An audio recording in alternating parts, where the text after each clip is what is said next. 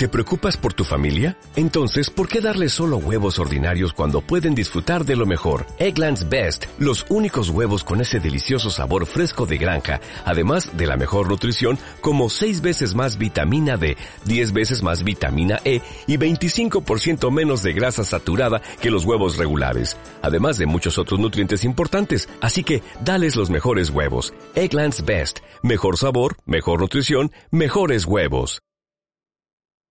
Ya están acá. em, ¿Quién falta? Falta, Falta la DC. La democracia Sigue cristiana. conversando Falta la, la DC. ABC. La Conversa DC. y conversa la democracia cristiana. Ya. Está cooptando. Está- cooptando. Eh, estamos con em, Eugenio Guzmán. ¿Cómo te va, ¿Cómo Eugenio? Muy buenos días. Osvaldo Andrade, ¿qué tal? Bien. Muchas gracias. Eh, Alberto Mayol, Muy buenos días. buenos días. Y eh, David Morales, que ya dejó de, parlamentar ahí, eh, que es el secretario nacional de la democracia cristiana. ¿Cómo te va, David? Muy buenos días. Buenos días Cecilia, buenos días a todos los panelistas, mi amigo Marco en los controles y, Ya. y, Chile. Y a mí, Chile, pues. Chile. Ah, ¿usted no la saludé? No. Sí, no, sí. Sí, no, sí la saludé y más encima hoy día llegué más temprano que nunca y me senté al final igual. ¿Ah? Sí. Por ponerme a conversar en los pasillos. Bueno, pero Es- los últimos serán primero, ¿qué dicen? Ya. Siempre dicen. ¿ah? Así Bueno. dice, No siempre resulta, así dice la U. ¿ah? Eh, no, pero bueno, hay que en este la primer eh, café eh, de hoy les pido que dejen de chacotear ah, Ah, oh, eh, oh, para no, contarles que la Universidad Alberto Hurtado Admisión 2020 te invita a conocer las tesis stories, un alumno, una tesis, un minuto. Conócelas en uahurtado.cl. Así comenzamos nuestro primer café. El primer café en cooperativa presenta Pórtate con 25 gigas por 12.990. WOM, nadie te da más. Universidad Alberto Hurtado, admisión 2020.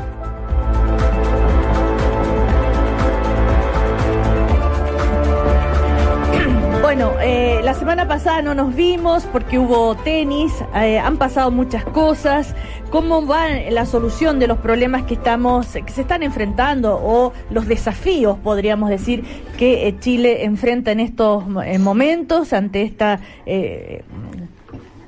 demandas sociales que se han hecho notar, en fin. Y hay varios temas para conversar. Desde, desde, una, desde un lado está esto de la seguridad y por la paz, el acuerdo por la paz que pide el, eh, gobierno. A todo esto, ¿no es cierto?, con el proyecto que ha enviado el gobierno para permitir que las Fuerzas Armadas eh, puedan, eh, sin necesidad de estado de excepción, se pueda pedir que ayuden ¿ah? Eh, para eh, cuidar las infraestructuras críticas. Eh, que eso es lo que se va a conversar en el Congreso y que se está discutiendo. Hay algunas dudas. En fin, el ministro de Defensa ha hablado de, eh, si hablamos de, infraestructura crítica, distribución del agua, electricidad, gas, comunicaciones, hospitales, aeropuertos, entre, entre otros, comisarías también. Eh, la ministra Carla Rubilar habló de transporte público como terminales y metro y que están analizando si incluir centros de distribución de alimentos y supermercados. Pero que de eso van a conversar, en fin. A ver, Alberto Mayol, ¿qué te parece esto? A ¿Cuál ver, el, prole- el problema, eh, bueno, eh, es un gobierno que ha logrado que hasta la infraestructura sea crítica. O sea, no, no, ya no, ya estamos hablando de. A ver, cuando uno enfoca la relación en los problemas de violencia eh, y al frente lo que estaba pasando es que la violencia iba bajando, lo único que hace es que mantiene el eje en aquel, en aquello que supuestamente quiere prevenir. A mí me llama la atención que el gobierno apueste a todo esto y por tanto me parece muy extraño que hayan habido tres semanas seguidas en que los anuncios son fundamentalmente relacionados con los temas de seguridad y no hayan las medidas que podrían efectivamente evitar que todo el proceso de, de movilización más radicalizada tenga alguna clase de posibilidad de desarrollarse. Entonces, eh, a mí me parece insólito que el gobierno siga jugando este juego, es un error enorme. La infraestructura crítica, para que tengamos claro, desde el, el- segundo día ¿ya? De, la- de- de todo esto, no ha habido, de la infraestructura crítica que se ha descrito, no ha habido que sepamos atentados a ese tipo de infraestructura. Eso es lo que sabemos hasta ahora. A menos que el presidente nos quiera decir que efectivamente ha habido Y si ha habido, entonces ha ocurrido que ha logrado ser evitado el daño, porque no hemos, no, no hemos quedado sin agua, sin luz, no, hemos, no ha pasado nada, nada de eso. Entonces, ¿por qué? Esa es la pregunta, ¿por qué el gobierno sale con esto? Ahora, eh, según el ministro de Defensa, él adelantó que había, ellos manejaban información, parece, de inteligencia, en fin, pero que no la podían dar a conocer. Tal vez Pero ellos... la está dando a conocer a través de esto. Estás diciendo que tienes una herida y lo que corresponde legalmente, corríjanme si no es así, es que si, ¿por qué no mantuvo el estado de excepción y solo dejó a los militares en la zona que fuera, quedan críticas? Si, si lo que no quiere entonces es tener estado de excepción, pero tener las condiciones del estado de excepción. Es que absurdo, o sea, inventarse el mundo de nuevo en medio de una crisis mientras no es capaz de, de ir y decir, ¿saben qué? Los tres, cuatro temas sociales más urgentes por donde se este cuerpo efectivamente está perdiendo la vida, ¿ya? esas son las heridas importantes. Esto es lo mismo, literalmente lo mismo que un, un cuerpo que está herido en tres o cuatro zonas importantes, tiene hemorragia, ¿ya? y la persona que quiere sanarlo dice hay que mejorarle la fractura del dedo porque sin este dedo no puede pegar un combo. O sea, esto es absurdo. A ver, Eugenio Guzmán. Mira, yo creo que hay, hay dos cosas distintas, a mí me parece. La primera tiene que ver, creo yo, con si es, eh, efectivamente, ¿no es cierto?, eh, la protección de estos lugares puede, eh, ex- eh, existe la capacidad hoy en día para proveerlo en la eventualidad que algo ocurra. Ayer, no sé, vi una noticia que había una central por ahí, no sé dónde, que había sido, parece que, atacada o asaltada o, o- o- o- o algún intento al respecto. La Em, central de... Sí, pero, po- Se le- sí, sí. se- Sí, uno- no sé, pero ayer lo escuché en alguna noticia, ¿ya? Ya.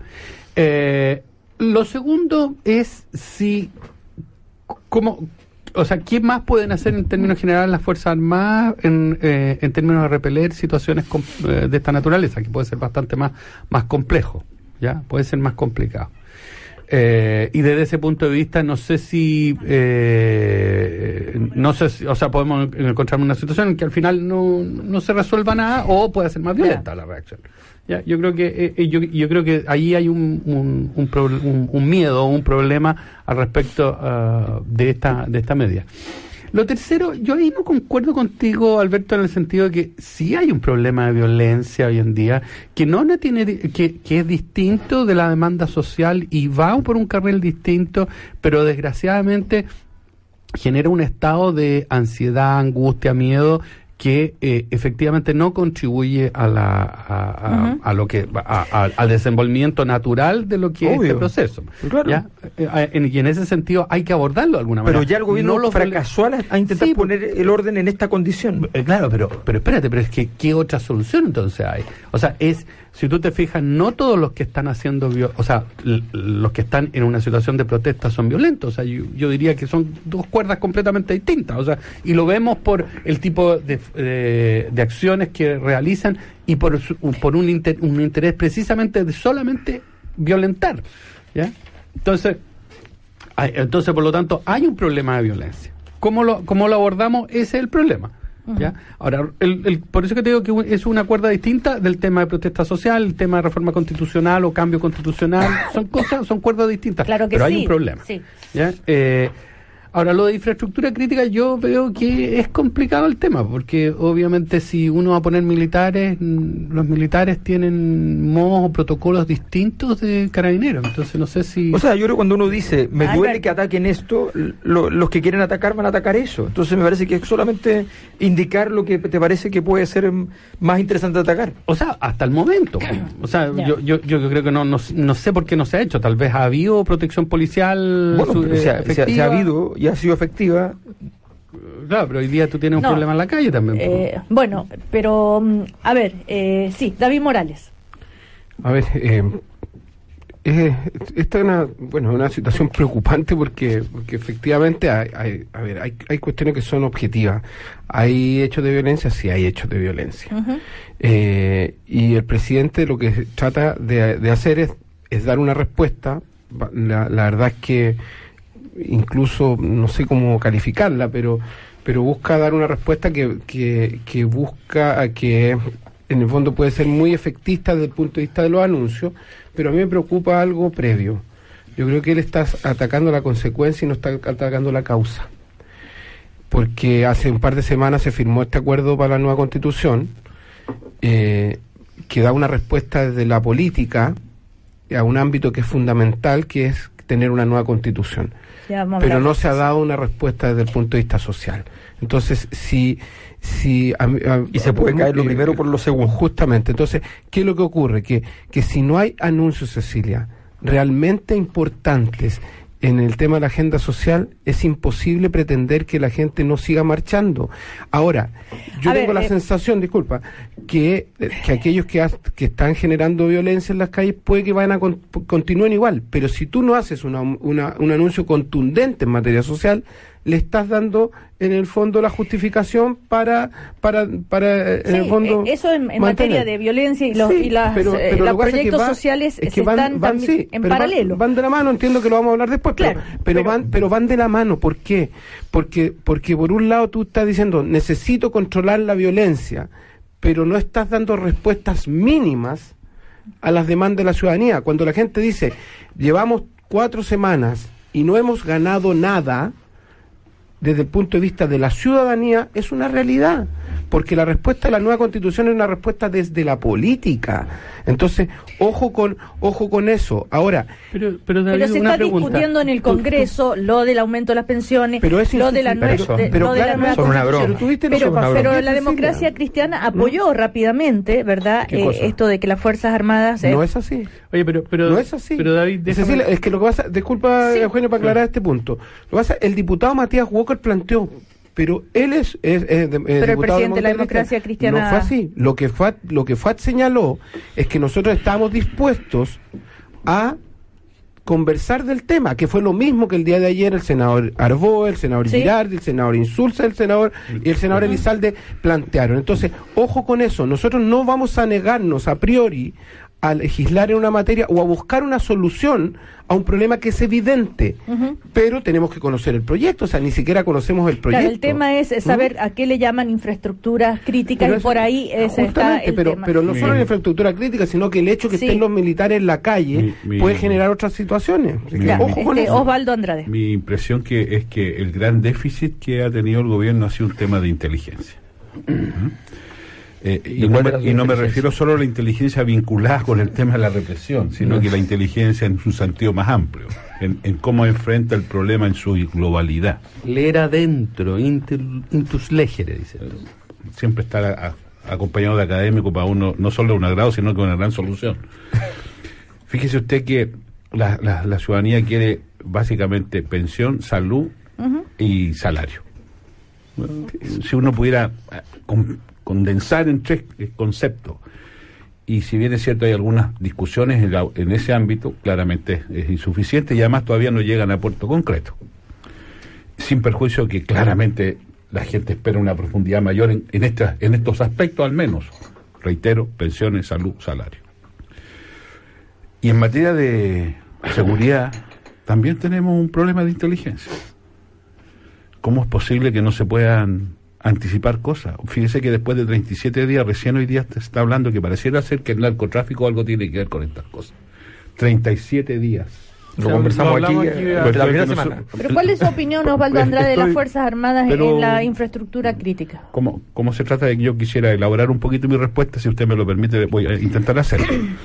Entonces, si hay un déficit de inteligencia, el problema es eh, visualizar esto, porque la forma de enfrentar los temas de seguridad pública es precisamente desde la inteligencia, y eso implica, oiga, si andaba gente haciendo saqueo y andaban en auto, y en algunos autos tenían las patentes ocultas, y otros autos tenían las patentes descubiertas. O sea, y discúlpeme, uno con la patente va a la dirección, al registro civil y sabe quién es el dueño de ese auto. Perdone que sea tan burdo lo que le estoy diciendo, pero es que es así de simple. Entonces, ¿cuál es el punto entonces ahora? Y ahora me hago cargo de eso. Pero sobre la base de este contexto que hay un problema de inteligencia, yo reitero aquello. No digo que sean tontos, pero hay un problema de inteligencia. Fíjese usted que la vez que los militares estuvieron en, la, en las calles fue cuando murieron cinco personas, pues. ¿Se acuerdan, no? Sí, pues. Entonces la pregunta que uno se hace, ya, militares en, en- en- en- en esto que se ha dado a llamar, que todavía no está definido los puntos críticos, y si van a, y si va una turba para allá, ¿qué van a hacer? Si ellos no tienen esta, esta cosa rara de la escopeta con perdigones de goma que al final eran de plomo, ellos tienen balas de guerra y van a disparar.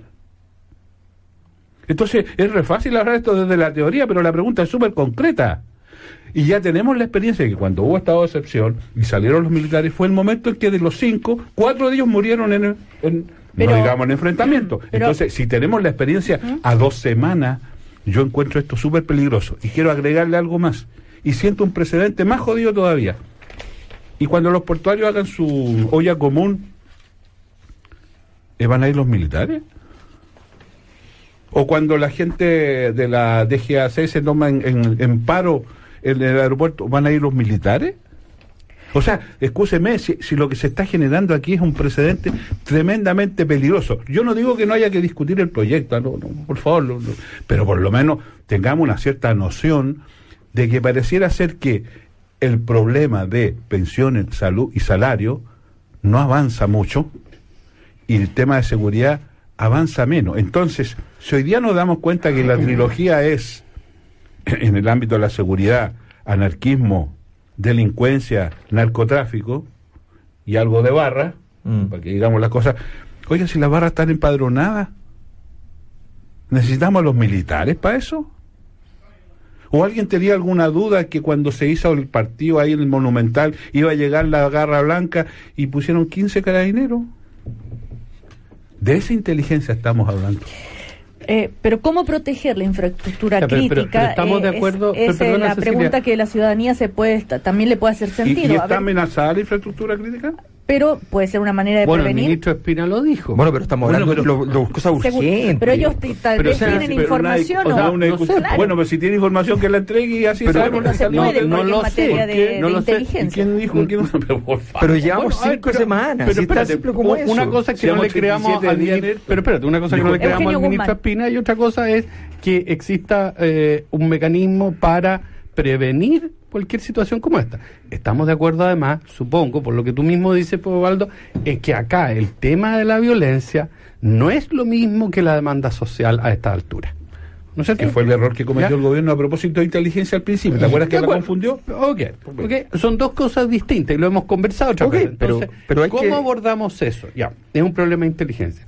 Aquí la inteligencia no va a ser infusa, pues no es cierto, Pero- no va a pero- venir pero- del cielo, no sea, o de algún lado. se demoraron 30 días en ¿cómo cambiar al encargado. Pero es que es ¿Cómo súper simple. Divide, de a uno, por favor. divide y vencerás. ¿Cómo? Pero qué- Divide y vencerás. Tú estás diciendo, Alberto hay Mayor. cosas que son separadas. Hoy día esas cosas que son separadas están juntas. Porque esas personas que sienten que no hay respuesta política salen a la calle todos los días a marchar aunque no haya marcha. ¿ya? Esas personas salen todos los días a- a- y producen una aglomeración que aumenta las probabilidades de riesgo desde el punto de vista de la seguridad, porque sencillamente permite a las personas que van a hacer destrucción que, que habiten ese espacio de una manera Claro. que les permite operar. Meterse en. En cambio, si esas personas, y además, mientras no haya solución, más personas, te pongo un ejemplo súper simple. Osvaldo decía tres puntos que son críticos. Yo quisiera agregar uno. Eh, ¿Qué pasa? Porque no, no, no ha sido temática, no ha sido tematizado. Porque ese lugar está tan devastado desde el punto de vista de lo social que ni siquiera hay esperanza. Tiene que ver con la educación secundaria. Los escolares, los estudiantes secundarios que se encuentran fuera de ranking de notas, fuera de esperanza realista de PSU, esos estudiantes no tienen acceso a centros de formación técnica de calidad, a una, no tienen acceso a gratuidad, no tienen acceso a nada.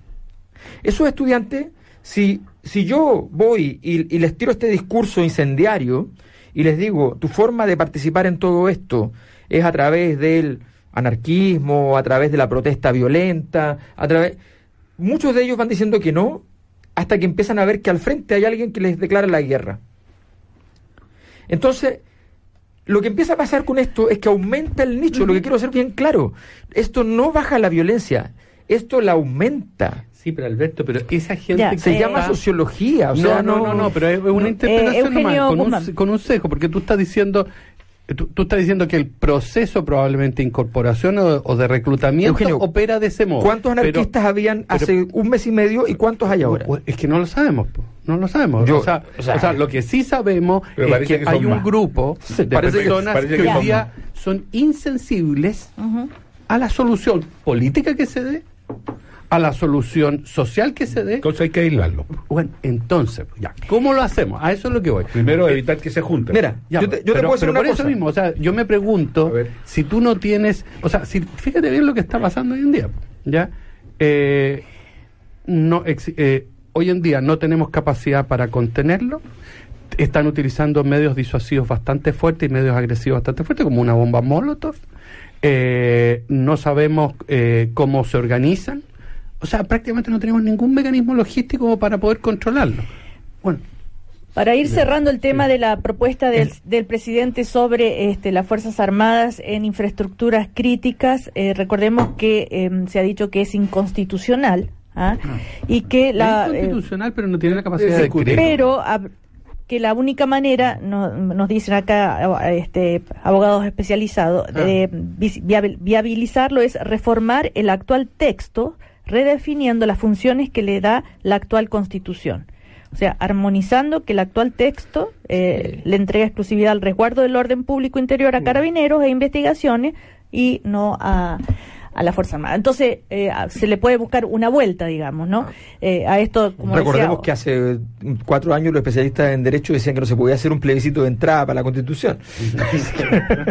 Bueno, pero, pero, pero para que el tema, como para decía Osvaldo, ¿qué van a hacer los militares? Y pero- se podría cambiar. En el estado de excepción, Cecilia. en el estado de excepción pasada, Claro, cuando sí. se Ah, ya, bueno, ahí, ahí está ¿Ah? la solución. claro. En el estado de excepción pasada, eh, yo vi militares resguardando, por ejemplo, eh, el distrito de aguas andinas Sí. en Vizcacha, que está en el trayecto para mi casa, digamos, ¿ah? y estaban ahí.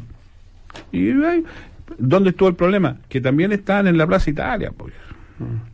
Entonces, eh, te das cuenta que... Pero por fíjate que- eso, y- y- y eh, entonces, perdón, es que por eso digo que hay un problema de inteligencia, porque si en el estado de excepción el gobierno hubiese tomado la decisión de que militares solo se iban a circunscribir, cuestión que podía haber hecho sin ningún problema, solo se iban a circunscribir al resto que se ha dado en llamar las áreas críticas, probablemente esta discusión no la tendríamos hoy día. Probablemente. En el, escúchenme, cuando se hizo la movilización durante el gobierno de Bachelet respecto de los gendarmes, ustedes se acuerdan, Sí. que se tomaron ahí, y estos niños estaban armados, pues no estábamos hablando de bombas molotov, estábamos hablando de bus y cosas por el estilo. El gobierno lo que preparó fueron los decretos para que en el estado de excepción los militares se circunscribieran a las áreas del conflicto y no anduvieran en la calle, porque el problema que tiene, mira, si además le hacemos un flaco favor a las propias fuerzas armadas, Ahora, Si el presidente es muy jodido, al- pero al- al ministro, al ministro yo de partí Defensa. mencionando eso, o sea, partamos por eso. Pero, Eugenio, pero, lo que a mí me preocupa es que cuál es la, la alternativa. Hoy en día, si tú preguntas, la gente Pero, está complicada. Eugenio, Si la alternativa es que después de 37 días el gobierno se da cuenta que es posible invitar a la moneda a una ente que se llama la mesa de Social. social. Oye, después de, o sea, Oye, a- por a- favor, Osvaldo, si está Bueno. bien. Ya, Que son los que llamaron al eh, eh, a ver, espérate. Si está bien. Eso es lo que ha pasado. Si nadie aquí está eh, mencionando o poniéndole un 7 a lo que ha pasado, a lo que ha que ha hecho. faltado inteligencia. que- que- que a lo que ha ocurrido en estos últimos cinco semanas. pero dilo, dilo, dilo. ¿Ya? Si lo que el, el punto de fondo es que hoy en día, frente a una demanda de intranquilidad, de miedo, de, de, de incertidumbre, tienes que Ya, pero hay cinco demandas. ¿Por qué se responde a esta? Bueno, vamos a hablar. Oye, eh, a ver, pero entonces tú- ustedes me están vamos a diciendo hablar de que las otras demandas que se- menciona, las que tres se que, están menciona Osvaldo y la tuya, me a decir que no hay ningún movimiento en torno a eso. Obviamente se está discutiendo. Se está discutiendo, desde sí. el tema, desde el tema. Vamos a ir a comerciales. Ahora te Eh, imaginas el bochorno ahí- de carabineros, sí. que el cuartel de carabineros, X, cualquiera, esté custodiado por militares. No, pero si es que lo grave es que, es que No, Carabineros no pueda responder está bien, pero- disuasivamente pero cuando atacan un cuartel de Carabineros. Carabinero llega a la calle y dice, no te preocupes, Bueno, estoy en el pero ¿por cuartel qué porque no- me están cuidando los Ya, pero, milicos. Osvaldo, ¿por qué Por carabinero no está respondiendo a ataques a las comisarías? ¿Cuál sería el ¿Cuál será problema la de eso? razón de eso? ¿Ah? ¿Cuál sería el problema? Yo no sé desde el punto de vista de un uniformado si eso es, es decoroso. Ya, Ah, pero, decoroso, pero, ya. pero, Osvaldo, No sé Ahora, si es un buen concepto, pero- Oye, pero Osvaldo, contéstame, ¿por ¿Ah? qué Carabinero Oye, no está deja respondiendo? un poquito. No, espérate. Ah, porque pero Ya, vamos a ir a comerciales, vamos a comerciales. Solo decir que al ministro de Defensa, cuando se le pregunta, claro, entonces los militares van a ir a Plaza Italia, por favor, nadie está hablando de Plaza Italia, los militares, o sea que no, no venga si con ahí, pues. No, pero re- respecto a esta sí. nueva propuesta, Ah. ya, vamos a comerciales. Salvo que a alguien a- se le ocurra que eh, Plaza Italia es un punto no, No, Bueno, obvio que no. En WOM se la juegan para que tú estés conectado 24/7. Por eso pórtate a su plan de 25 gigas con redes sociales ilimitadas para siempre por 12.990 pesos. Que te muevas con libertad no se importa, dicen en WOM. WOM, nadie te da más.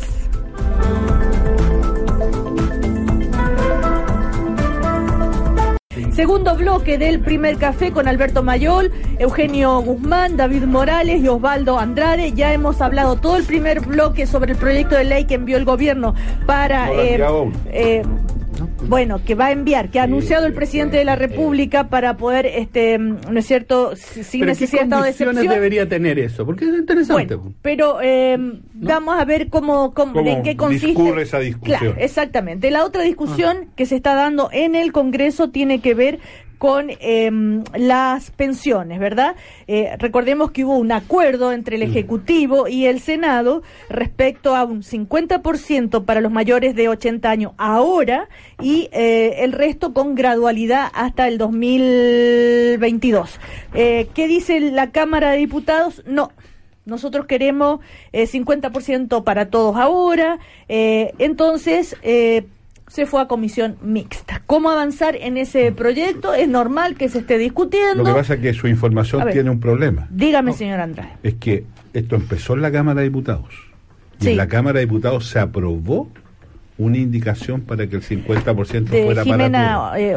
Así es. Pero es entonces- que después entonces, no, a no, es a- propósito- no lo admitieron porque es inconstitucional. Pero, como es inconstitucional si se aprobó, se votó y se aprobó. Pero después la pidieron pero retirarla. escúcheme, escúcheme, la, la- cómo- la inconstitucional la declara alguien. ¿ah? Sí. Y en este caso no fue así.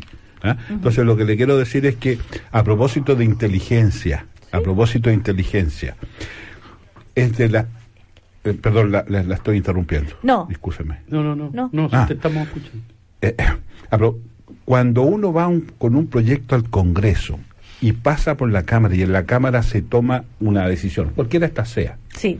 se va al Senado y se llega a un acuerdo, es de toda obviedad que cuando ese proyecto vuelva a la Cámara al tercer trámite, la Cámara va a insistir en su punto de vista. Claro. Entonces lo que tenemos hoy día es una tensión entre ambas cámaras que con el mayor respeto el señor ministro de Hacienda no previó.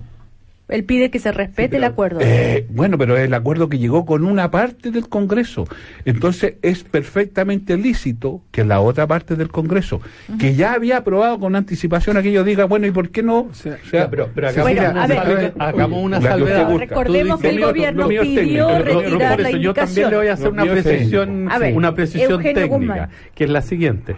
El que la, el- la declaración es un acto un, un acto secundario respecto a la, a la naturaleza de- de- del acto mismo. Es decir, u- como usted sabe, el Congreso tiene una serie de limitaciones respecto al carácter, a, a- a las, en este caso, a las leyes que puede o las mociones que puede Claro. presentar. Y sabemos que en este caso no tenía, no tenía la, digamos, de las facultades para presentar un proyecto de esta naturaleza es. que, Una indica- que- indicación. que Mm. aumentaba gasto, más allá si nos gusta o no esa, eh, ese, eh, eh, ese cuerpo legal, que en este caso es la constitución actual, y sin embargo lo hizo. Sí, claro. Ya, entonces sigue siendo inconstitucional.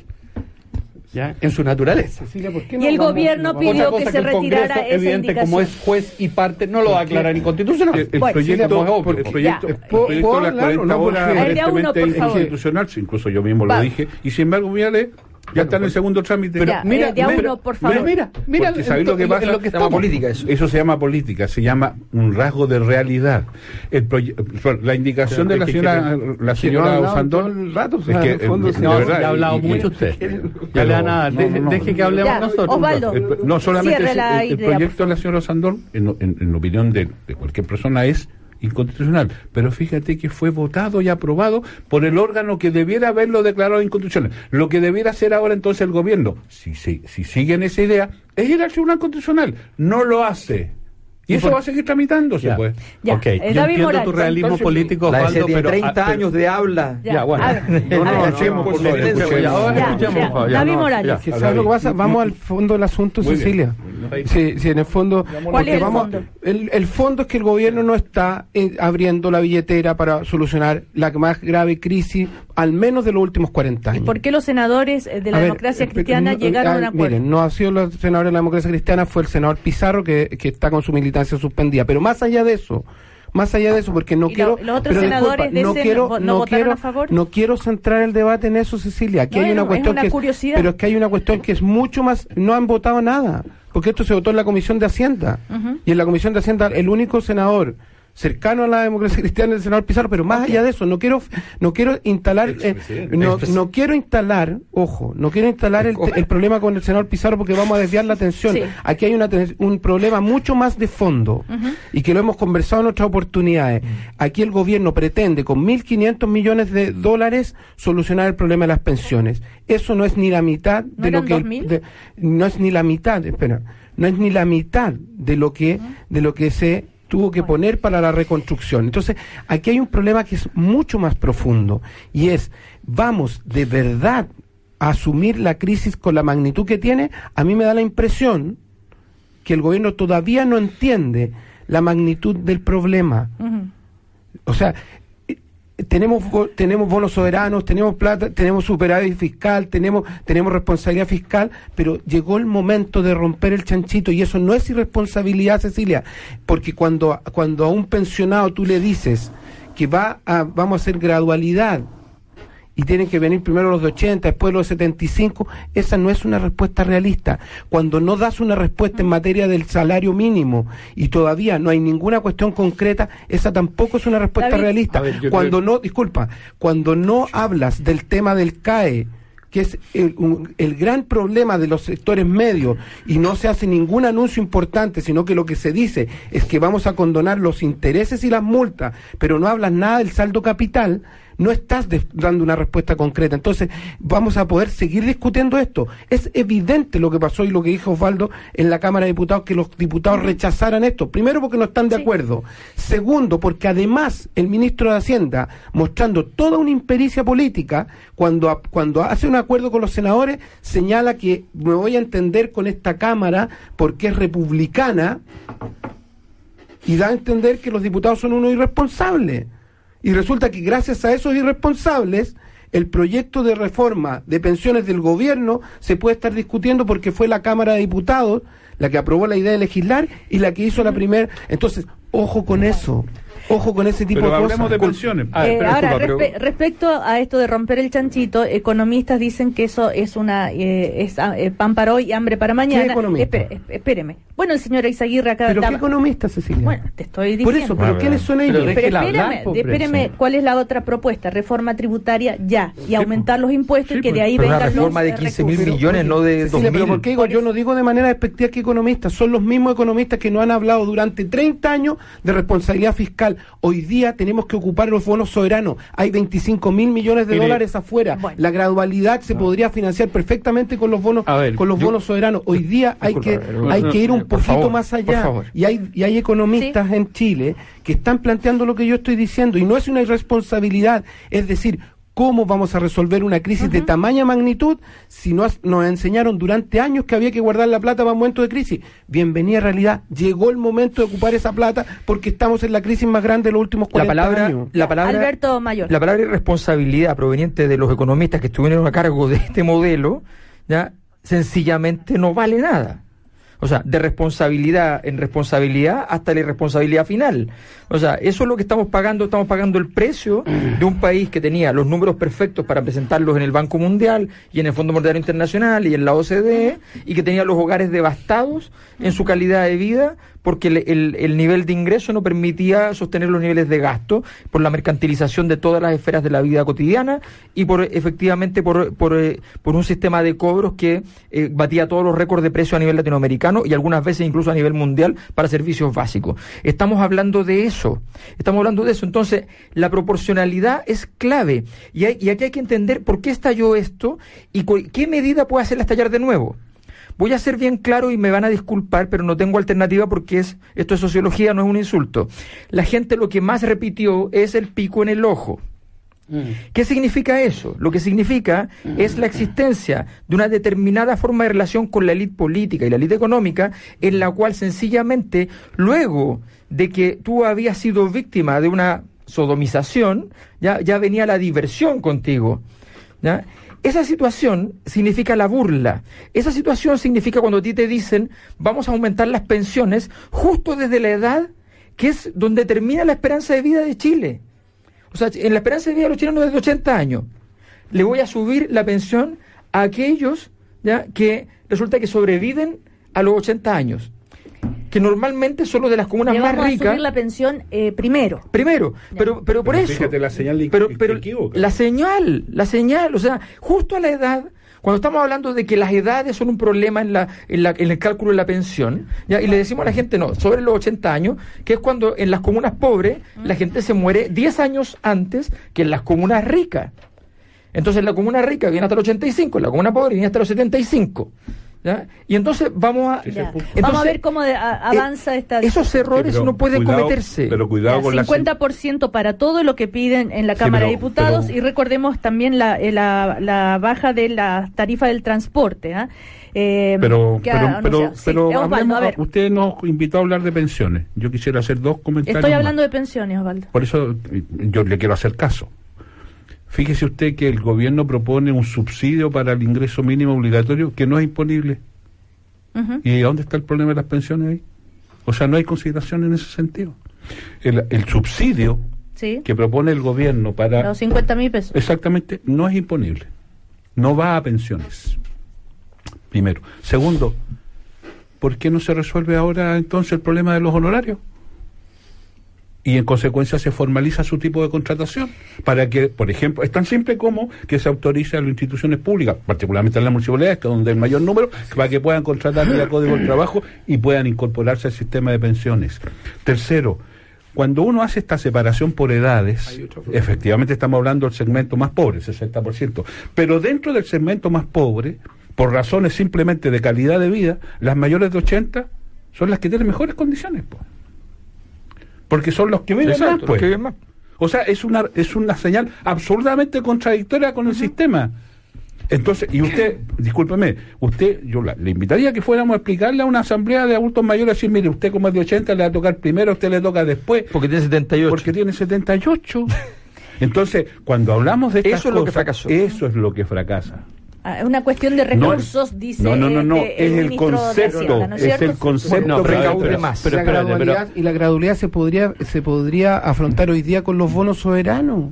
Bueno, Oye, a ver, yo creo que Ya, eh, y, y eliminar la gradualidad. O sea, más, a ver, yo más allá de que Eugenio efectivamente cuando a ti alguien está amenazándote de una manera tan brutal como ocurre, eh, no brutal en el sentido negativo, sino que es una- un riesgo tan inminente, efectivamente vas a buscar la, la mayor cantidad de recursos o la mayor número de recursos para poder afrontar la situación, que eso es un poco lo que está pasando. Pero pretender, y en ese sentido hay un carácter pedagógico, que todas las demandas, todos los problemas los resolver en simultáneo es un error y yo creo que nadie lo está planteando, ¿no es cierto? Así es. Ok. La pregunta es por dónde empezamos. Yo no me voy a referir al de los 80, en todo caso Ya. no son 10 años de diferencia. Por, Son 10 por- años. No, no. Bueno, no, te mando no, el dato. No, no. bueno, después me Sí, mandáis los datos mando, y yo te te, lo mando los otros Te datos. mando, ya. ya. Eh, De dato en dato. Comuna por comuna. Sí, lo- no, no es necesario pero- que nos manden a nosotros los datos. no, porque es una discusión Ya. entre nosotros, no Sí, es un sí, problema sí. nuestro. No, otro es profesor. un problema A ver. acá. Ya, pero, Eugenio. pero a lo que voy es a lo siguiente. Profesores de plata de sala de barriga y profesores de plata de sala de bajo. Claro, to- todas esas cosas. Ya, ya, eh, pero, pero, pero el punto es que yo creo que no caigamos en que la política también sea incapaz de dar soluciones por, eh, y veamos bueno, qué cosas podemos hacer ahora y en un tiempo más. Esa gradualidad de la que tú mencionas, eh, David, está muy bien, la que menciona Osvaldo, la que menciona eh, Alberto. Pero ya, ¿cómo? ¿Dónde empezamos? No es un chanchito esta cuestión. No hay un chanchito ahí donde está depositada la Pero van plata. 37 días, Eugenio, hay De que hacer algo pero, ya. ah, pero ya, pero seguimos con la cosa. Si ya pasó, pero es un es que no, contundido. pero si no, no vamos a pensiones y dejemos que la pero política espérate, opere. por eso, Bueno, pero, pero uno, mira, pero mira, la gente hoy en día yo creo que sensatamente está diciendo ya, ok, ya aquí se ha administrado mal, bien, etcétera, etcétera, la política no reacciona, después reaccionó, después lo hizo bien. Pero si nosotros seguimos haciendo todo con esto, con este costundido, que ya no, no podemos hacer nada, ya pasaron esos 37 días o lo que fuere, bueno, veamos cómo afrontamos el tema de la gradualidad, cómo empezamos, dónde comenzamos. Eh, el, el, eh, ¿A qué el le tema damos de prioridad? Dice Sí, su. está bien, Ya. pero ¿sabe, Porque hay un tema, Yo- es cierto, oye, en esa gradualidad hay un yo- tema de urgencia oye, de pero ahora. si yo te entiendo, pero, pero David cuando Morales. te escucho, cuando te escucho, parece que no hubiese habido ninguna revuelta, ninguna No, crisis, parece pero- que estamos antes del pero- 18 de octubre. pero oye, ¿cómo tú sabes que- dices oye, pero es que te quiero decir eso, algo súper concreto. Pero no, la propuesta, pero tú la siempre propuesta- De a uno, de a No, uno, no, de yo lo he a visto uno, marchando. tú por eres como favor. ese, propuesta- ese, interrogador Pero no, que todo eh, lo que tú dices te lo malinterpretas. Entonces Pero hay no, preso si no- igual. si no te lo malinterpreto, hombre, ver, lo que pasa es que yo creo que, si- retórica, que los pues. mismos auditores David cuando, Morales. están en la casa escuchándonos hoy día o en su trabajo donde estén, parece que no estamos dando cuenta de la realidad de lo que está ocurriendo 37 días No, después. pero, ¿Y sabes lo que pasa? La de propuesta, diciendo, la propuesta de De pensiones... de de la propuesta de pensiones, la propuesta de pensiones que está haciendo el gobierno hoy día es más bajo que los últimos ofrecimientos que hizo antes del 18 el ministro el ministro Monkever. Lleguemos al, es siguiente, más bajo. lleguemos al siguiente acuerdo. Bueno, que en el eh, tema Osvaldo pensiones Andrade. se desarrolle la tramitación del Claro. proyecto y, y ojalá se generen las condiciones para que sea parejo. Pero Bueno, siguen, ah, eh, segundo, pongámosle ojo a lo que falta del proyecto de pensiones, porque eso todavía está completamente inmóvil. ¿Ah? Me refiero al pilar contributivo. Ahí no, todavía no se ha avanzado nada. ¿Te acuerdas? Ahí que es el 5% de aporte patronal. Sí, eso está esa está Que es una eh, discusión. eh, eh, está en sueño, pero que es una cosa absolutamente necesaria. Estaremos de acuerdo en eso. ¿Viste? O sea, démosle Claro. espacio al sistema político. Yo Pero- estoy de acuerdo contigo. Pero por eso, pero démosle no nos olvidemos. porque si no, A ver.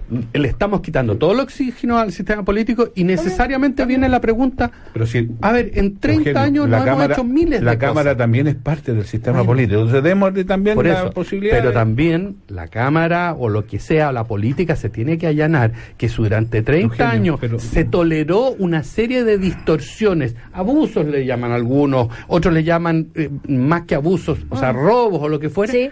No Pero, de sí, la noche a la mañana, esto a menos que queremos que podemos- fracase la política. ver, no tengo este- problema. Piensa tú que la gradualidad que se aprobó en materia del, del, eh, del, eh, de la rebaja de, de- de jornada, yo creo que es un profundo error. Es mi opinión. En Chile, si se aplica una hora por año, fíjate el siguiente dato. El casi más del 50% de los contratos indefinidos duran menos de un año. Entonces, si la realidad es por un año, al año esos viejos van a tener menos en, en su salario. Eso se aprobó. Entonces hay que discutirlo, por supuesto que hay que discutirlo. Sí, Bueno, pero, eh, Ahora, un pero tú pequeño detalle. contando Sí. una cosa, Pequeño- eso es ah, cuando la pe- celeridad te lleva a tomar decisiones. detalle, porque- Entonces que el sistema político haga su Hay, hay un pequeño Ya, detalle, eh, que el hecho de la, Alberto neces- Mayor. de la necesidad de tomar medidas rápido no tiene que ver solamente con aliviar la dimensión objetiva del problema social, sino de la, la capacidad de reconstrucción de la confianza en la Sí, política. señales. Muy bien. y señales inequívocas. Cuando la señal es Confusa, chipeo, confusa, cuando confusa, no, cuando la señal es más o menos, es peor. es peor, es peor, mejor no tomar ninguna se- ninguna decisión. O sea, cuando O sea, agotas la cosa no- uno. no Exactamente. Entonces, entonces cuando tú vas y dices, miren, cuatro medidas juntas que ahora vamos a empezar a trabajar para viabilizar, pero las medidas están aquí, sobre la mesa, que incluyen todos los elementos críticos del país. Que nosotros que hablamos ahora, que puede incluir transporte, qué sé yo, y en ese momento tú dices, ah, mire, ¿y sabe qué? A ver, ¿qué costaba? Porque esa es la verdad. Hablemos de presupuesto. po. ¿Qué costaba, en vez de decirle a los adultos mayores que el transporte público va a costar 30% menos, 40. o 40% menos, qué costaba decir gratis? Si la verdad es que el transporte público que tenemos no es un transporte público para los, para los adultos mayores sea cómodo.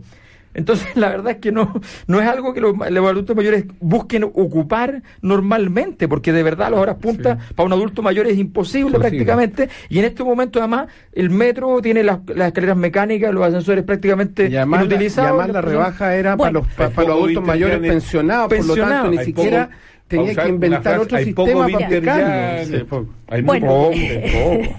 eh, a, a algunos le puede parecer eh, qué es esto, pero el senador Osandón, por ejemplo, dice, cuando sentamos la- a las AFP en esta discusión y propone eh, cobrarle un royalty a las AFP y para eh, tener más financiamiento. Bueno, el, el, Eh, el senador, el senador eh, el predijo todo esto. ¿no? Eh, Eugenio Sí, pero más allá de eso, Eh, no eh, sé, más es una de las eso, ideas pero que que- han, eh, pero, pero lo que salió. está lo que está Sí, señalando el senador Morales. Sandón es de toda lógica, Cecilia, si, si en la propuesta de modificación de reforma tributaria no se está tocando a los súper ricos.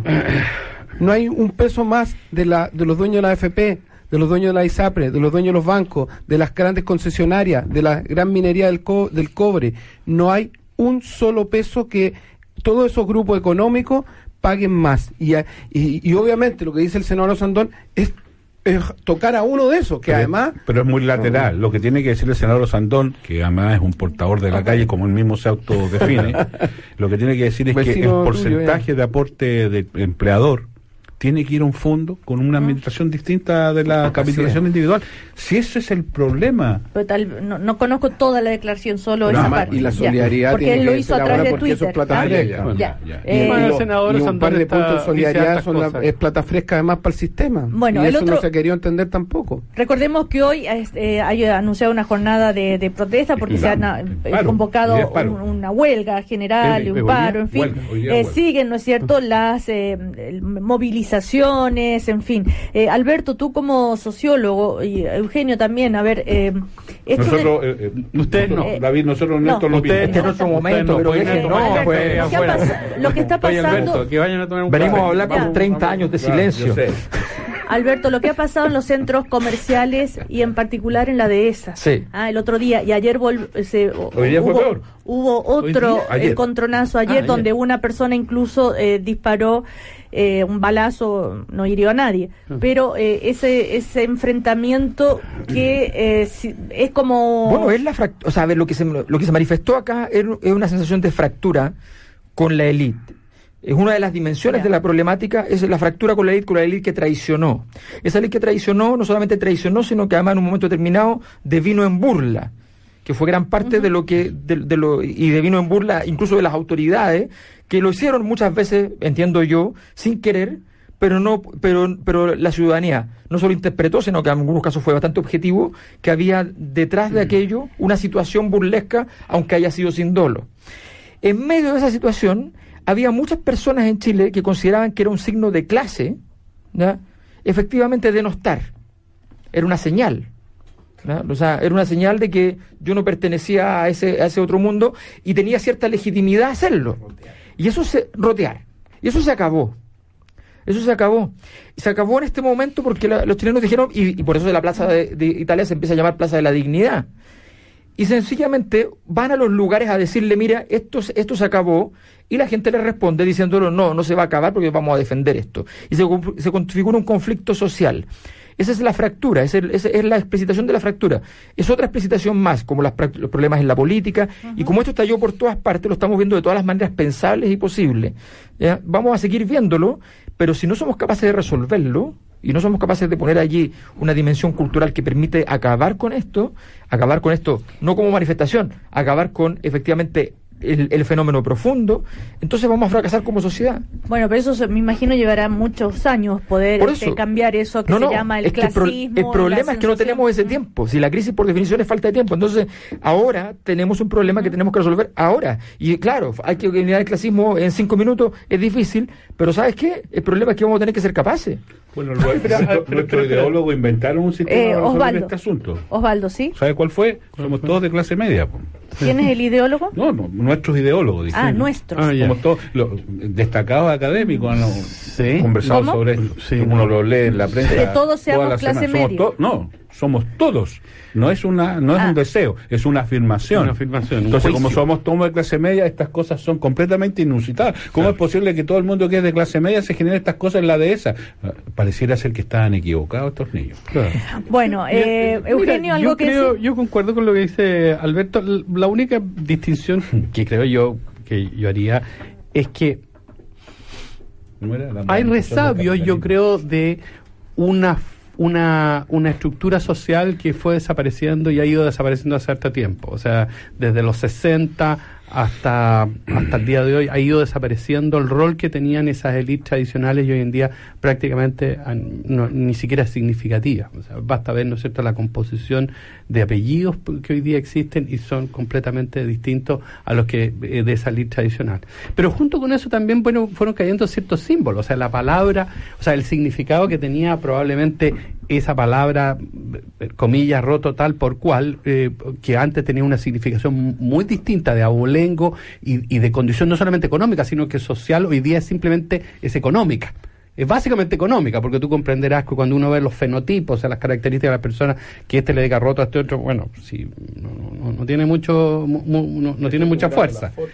bueno, sí, pero- o sea, o sea, eh, y en ese sentido había un cambio. Yo creo que eh, está bastante, este, o sea, el contenido, el significado más bien de clase, de- pero en un sentido económico, clase en el, en el sentido más clásico del término.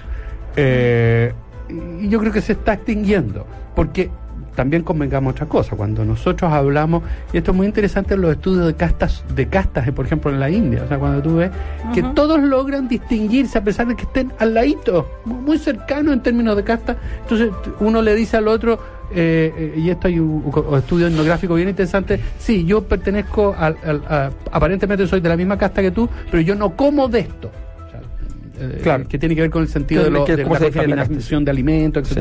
Bueno, yo creo que hoy día tenemos una sociedad bastante compleja en donde en donde todos nos estamos en una lucha, en una competencia por diferenciarnos Sí, fuertemente. pero, pero mira, yo acepto todo el- Alberto, todo una cosa muy cortita, sí. sí. Acepto el argumento, pero, pero, No, no, cuando, pero hay- pero cuando hay- llegaste a la India me perdí. Hay un pequeño punto. hay, un pequeño punto que quiero marcar. Todo, el camino de clasificación social se basó en la capacidad de apropiación de bienes en una sociedad de consumo y eso te permitía una especie de espacio meritocrático en el cual si tú ganabas bienes eras más. Pero llegó el punto cuando estaba, cuando muchos chilenos estaban logrando eso a mucho costo, con mucha plata perdida, con deuda, en fin, Mucha deuda. con mucha tarjeta, deuda. mucha Cuando llegaste a eso, de repente te dijeron, ¿sabéis qué? Pero te quiero hacer dos preguntas. Una, ¿de qué colegio vení? Y dos, ¿En qué ¿y por qué no eres rubio? ¿En qué barrio vives? Pero, Entonces, cuando te dijeron Pero- esas dos preguntas, dijiste, oye, pero todo el camino, Claro, para esto. Pero Alberto. Ya, vamos a ir a lo- comerciales y seguimos en. Bueno, el primer Podemos café. seguir después para Eh, explicar la India. eh, ¿Quién, no diría que por Podemos 12.900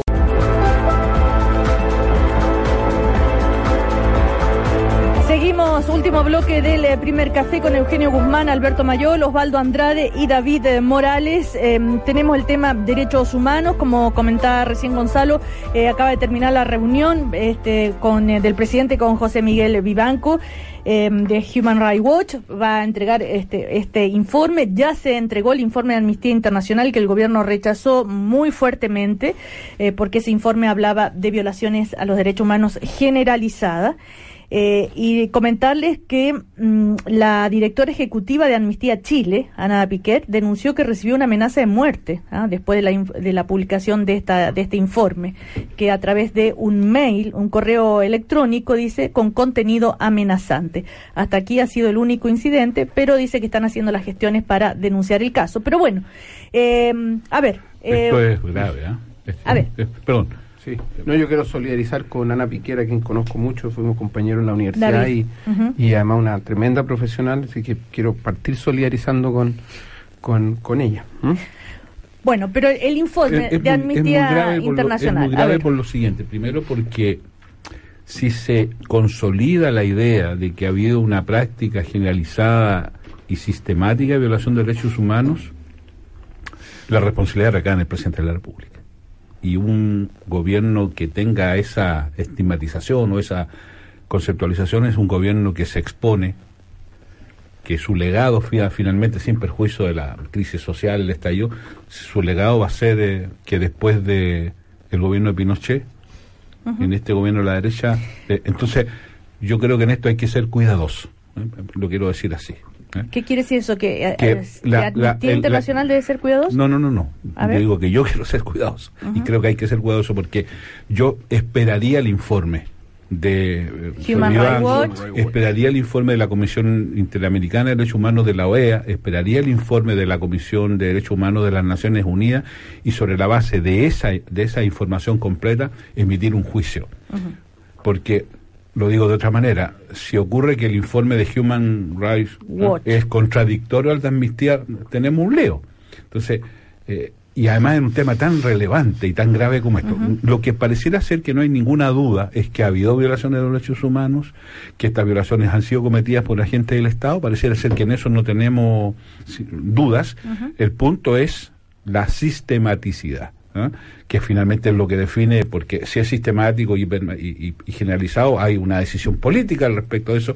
Yo no me atrevería a hacer esa afirmación, tampoco a desmentirla. Quiero ser, por eso digo que hay que ser cuidadosos. Una curiosidad, cuando hablamos de generalizado, ¿es lo mismo que sistemático? ¿Generalizado es una decisión No, de no, un no. gobierno? No, no es lo mismo. Ah. No es lo mismo, porque generalizado es que importa, involucra a mucha gente desde el punto Claro. de vista arbitral. El sistema, sistemático es algo que es producto de una política, ¿no es cierto? Hay una decisión política de...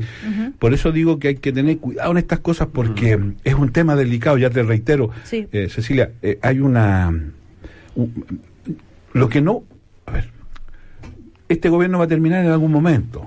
Y- y- y yo creo que sería muy inconfortable para el gobierno y particularmente para el presidente que la estigmatización o el juicio político nacional e internacional sea que en su gobierno se violaron sistemáticamente los derechos humanos. Por eso creo que el primero que tiene que estar dispuesto a colaborar con eso, y creo desde ese punto de vista que la decisión de confrontar el informe de, de Amnistía Internacional de la forma como se hizo, eh, rechazándolo, porque acuérdense que es, es la misma Amnistía Internacional que cuando se refería a Venezuela, este gobierno la respaldaba plenamente y eso no hace tanto tiempo. Entonces, creo que en eso también, a propósito de la inteligencia, el gobierno nuevamente comete un error. A ver, eh, el informe de Amnistía Internacional, para dejarlo en claro, lo que habló es de violaciones a derechos humanos generalizada y la parte donde eh, genera esta reacción del gobierno es cuando dice la intención de las fuerzas de seguridad es clara, dañar a quienes se manifiestan para desincentivar la protesta, incluso llegando al extremo de usar la tortura y violencia sexual en contra de manifestantes. Uno de los párrafos. Esto generó también que las Fuerzas Armadas salieran a defenderse,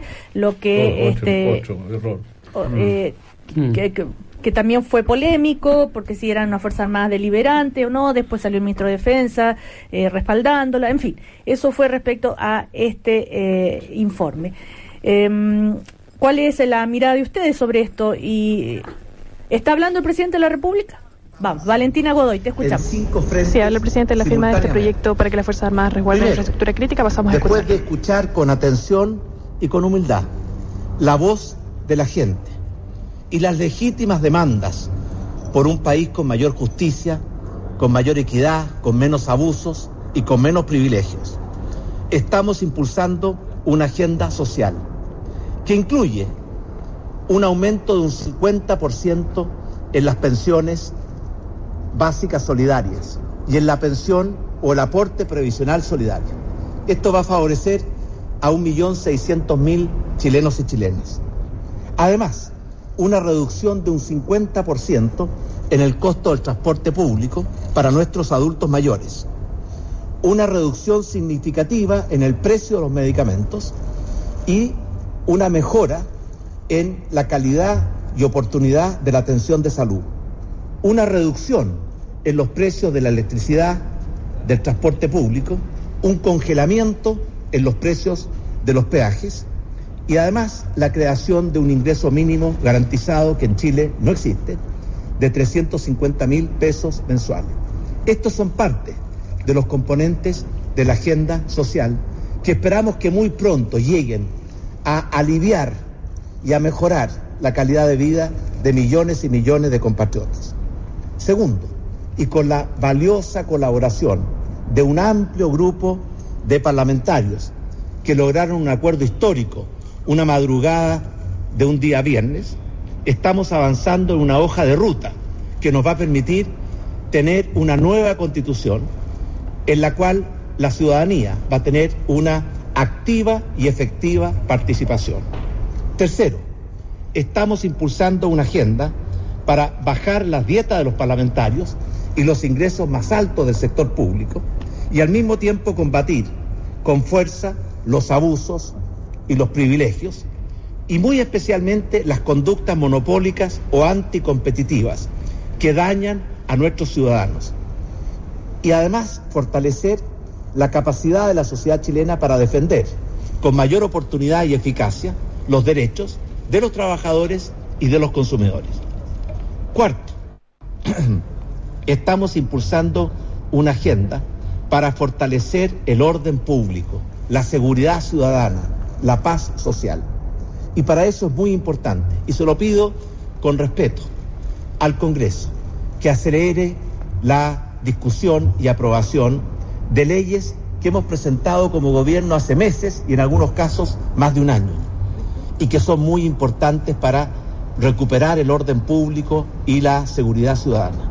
Como por ejemplo, la ley de modernización de carabineros, la ley que crea un nuevo sistema de inteligencia nacional, la ley que crea un estatuto de protección a nuestras policías, la ley anti-encapuchados, la ley anti-saqueo y vandalismo, la ley anti-barricadas.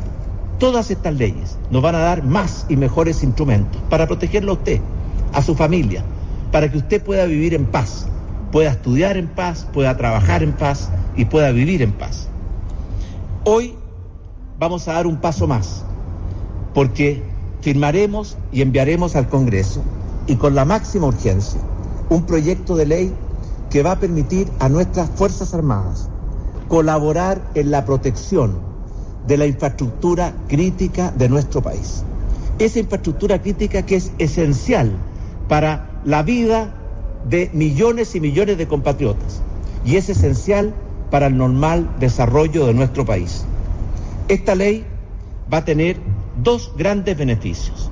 En primer lugar, proteger mejor esa infraestructura crítica para los chilenos, como por ejemplo las líneas de transmisión, plantas eléctricas, para que no se corte la electricidad.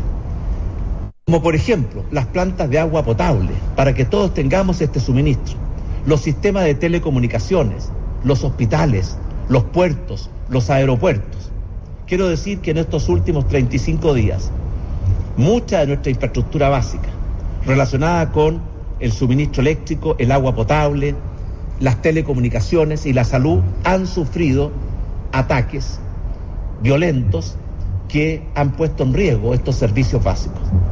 Pero hay un segundo beneficio de esta ley, que es que va a permitir liberar a muchos carabineros para que en lugar de que estén protegiendo esos lugares estratégicos, puedan estar en las calles, en las plazas, en los parques, protegiendo la seguridad de los ciudadanos, de las familias y de los hogares de los chilenos.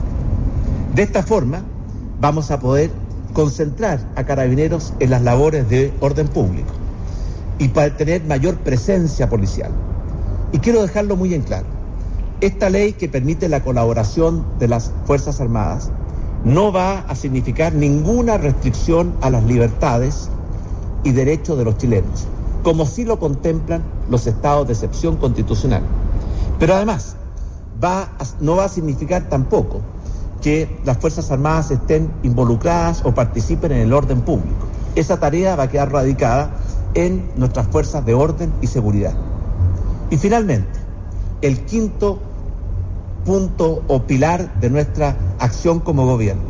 En los próximos días vamos a presentar al Congreso y a todos los chilenos un plan de reconstrucción de todo lo que los violentistas han destruido en los últimos tiempos y que son obras tan importantes para los chilenos. Y adicionalmente un plan de reimpulso de nuestra economía, que sin duda se ha habido severamente afectada por los hechos violentos de las últimas semanas y por los desórdenes públicos de las últimas semanas. Lo que haremos con este plan de reimpulso de la economía es recuperar nuestra capacidad de crecer, de crear empleos, de mejorar los salarios, de crear oportunidades para las pymes.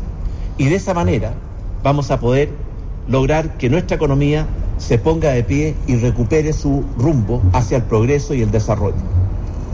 Creemos sinceramente que con estos cinco pilares que el gobierno está impulsando, estamos actuando, escuchando con humildad y con atención la voz de la gente. Y estamos haciendo nuestros mejores esfuerzos para aportar con actitudes y con acciones concretas a que esos tres grandes acuerdos que le propusimos a los chilenos, el acuerdo por la paz, el acuerdo por la justicia social y el acuerdo, el acuerdo por una nueva constitución, puedan avanzar con la participación y el apoyo de la inmensa mayoría de los chilenos. Pero para que esto sea realidad, es absolutamente esencial que todos los que creemos en la democracia, todos los que amamos la paz, unamos nuestras fuerzas y nuestras voluntades para recuperar la paz social y para condenar en forma categórica todo tipo de, violen- de violencia, venga de donde venga. Muchas gracias. Presidente, a continuación, las el preguntas. presidente de la República, junto a los Hasta ahí las palabras del presidente de Sebastián Piñera. Eh, no recibe preguntas del mandatario, al menos por ahora. Eh, se instala ya la mesa para firmar este, este proyecto. Gracias Valentina Godoy. Entonces ahí estaban las palabras del presidente de la eh, República. Eh, desde la moneda eh, nos quedan unos minutos acá en el primer café. eh, tal vez reaccionar a lo que ha anunciado el presidente. Ha hablado del número uno, la agenda social, donde ya ha recordado pensiones, transporte, ingreso mínimo, medicamentos, el proceso constituyente, el punto tr- este, tres, seguridad social, este, ¿no es cierto? Eh, reforma carabinero, inteligencia, eh, la ley protección a la policial, la ley antisaqueo, antibarricadas, eh, antiencapuchados y eh, también máxima urgencia le pone al proyecto de ley que permitirá que las Fuerzas Armadas cuiden las infraestructuras eh, críticas. Ahí se explayó un poquito, ¿no es cierto?, para decir de qué estaban hablando. Eh, electricidad, las plantas de electricidad, de agua potable, eh, telecomunicaciones y también puertos, aeropuertos, hospitales. Y además que eso servirá para liberar a los carabineros. Eh, entre otras cosas ha anunciado el presidente. A ver, ¿qué mm, reacciones acá en el primer eh, café? Emocionante. Alberto Mayor. ¿Qué se puede decir? O sea, que dijo lo mismo. Que, o sea, hizo una, una, un- una reunió los antecedentes de la última semana y consideró que se recetó decírselo al país todo junto, creyendo que efectivamente ese era el cañonazo de impacto social. A mí me, me parece vergonzoso, pero además lo más grave, si no se resuelve esto rápido y no hay capacidad de reacción política rápido, esto va a ser una catástrofe para el país. Es así de simple. Entonces, la- la- el sentido de urgencia del presidente es nulo, el nivel de realismo es nulo, es una conducta completamente absurda. Permítame decirlo Osvaldo Andrade. de la siguiente manera. Eh, hoy día hay un paro nacional. Sí. Está, hay barricadas, nada que tenga que ver con infraestructura crítica. Nada, nada. Todo lo que estamos conociendo tiene que ver o con la dehesa o con las calles, con los caminos, qué sé yo. La- y, el, la- pre- y el- las- y el- y el las presidente, pequeñas, y el presidente los en este- saqueos. claro, y el presidente en este cuadro nos, nos dice lo que ya se, está en curso, digamos, porque no, no hay nada muy novedoso. Y lo novedoso es un proyecto de ley para que las Fuerzas Armadas puedan cuidar infraestructura crítica. En- mientras en el país ¿Mm? estamos en un paro nacional que no tiene que ver con la infraestructura crítica. Entonces hay un problema de disociación de lo que es la realidad. ¿Y qué debería anunciar para que tenga que ver con el paro? Una Que contrató un psiquiatra, porque... ¿Ah? Claro, que contrató un psiquiatra, porque de verdad estamos hablando de problemas con la realidad. Ya, ver, Debiera enfatizar una agenda social contundente y decir que la va a financiar con una reforma tributaria, sustantiva. Exacto. Eh, también anunció un plan de eh, reconstrucción de todo lo que se ha dañado y un plan para reimpulsar la economía. Eh, Sí. David Morales. Yo manif- quiero manifestar mi profunda preocupación. Eh, la, la verdad es que eh, tiendo a pensar que el presidente no tiene conciencia de la magnitud del problema. Eh, se necesitan con urgencia medidas en el ámbito social, se necesitan medidas urgentes. La movilización no va a parar con este tipo de con este tipo de anuncios, Cecilia. De verdad que estamos en una situación complejísima y lamentablemente quien gobierna el país no tiene claridad de lo compleja que está la situación. Eugenio Guzmán. Mira, a ver, yo creo que respecto a infraestructura crítica sí hay problemas. Ayer se quemó, quemaron el hospital de Coquimbo. El otro día. No, sí. fue la semana día. pasada. La semana pasada. O sea, Pero yo si creo que, yo yo, no estoy creo diciendo que, que a ver, eso no pero déjame hablar. Sí, Eugenio. sí, sí, yo no te. Eh, yo creo que hay infraestructura crítica eh, a- a- a- afectada, eh, están carreteras e infraestructura crítica. Hay una declaración que se hizo ayer o antes de ayer sobre la gente del gremio El Rodado respecto de Sí. su situación, es bastante delicada. Los Entonces, camioneros que amenazan un inminente Exact- paro porque no les garantizan eh, este, el- la libre circulación. Pero eso no se Exactamente. resuelve con... No, no, no, no, pero, pero espérate, pero primero quiero poner respecto en, en la discusión de Sí. que sí hay un problema de eh, infraestructura crítica afectada o amenazada. La pregunta es cómo lo solucionamos y bueno, ahí es discutible, como decía Osvaldo, bueno, que llegue el proyecto y ahí se discutirá en la Cámara. Eh, y yo diría solamente, yo diría que hoy día estamos todos llamados, es cierto el tema social, es cierto que probablemente le falta contundencia, es cierto que probablemente es un error repetir todas las veces, ¿no cierto?, lo que se va a hacer o lo que se ha hecho, porque no, no, no viene al caso, creo que es un error comunicacional, pero sin embargo hoy en día también la política tiene un desafío de decir cómo le resuelve a, ese, a esa persona que se transporta de Santiago a La Serena, de Santiago a San Antonio, etcétera, etcétera, ciertas norm- ciertas condiciones mínimas de seguridad. Y eso es lo que estamos discutiendo hoy en día y que no es menor. Ujú. Eh, Sí, sí, estamos David. terminando, ¿no es sí. cierto? Yo quiero hacer una, David Morales. un pequeño llamado al alcance. Eh, hoy día siguen discutiendo en un rato más los presidentes de todos los partidos que firmaron el acuerdo, eh, en el fondo los detalles para poder implementar la... Yo quiero hacerle un llamado a los... ¿Implementar A los eh, implementar el, el proceso, proceso constituye- Proceso constituyente, constituyente. disculpen. Y eh, yo quiero hacerle un llamado a los partidos de, de gobierno, porque la verdad es que a- ayer después de una larga jornada, prácticamente se rechazó todas las propuestas que había hecho la, eh, los partidos de los presidentes de los partidos de oposición y quiero hacerle un llamado porque no se entendería que no pudiéramos avanzar, por ejemplo, en una representación efectiva de los pueblos originarios y de las mujeres en el en este proceso. Y, y aparte del voto de los chilenos en el, en el exterior, y aprovecho de hacer una aclaración, la, la propuesta de la maestra de la democracia cristiana en materia de género era paridad, 50, 50 no solo desde, no solo al, al momento de postular, sino que también en la elegibilidad, y quiero aclararlo porque en algunos medios salió una cuestión distinta, pero 60-40, sí. eh, 60-40, así es que quiero, quiero señalar eso con mucha fuerza y hacer un llamado a que tomemos conciencia entre todos. Yo creo que todos tenemos que seguir eh, en el fondo eh, entregando un poquito más para que esto pueda, pueda avanzar.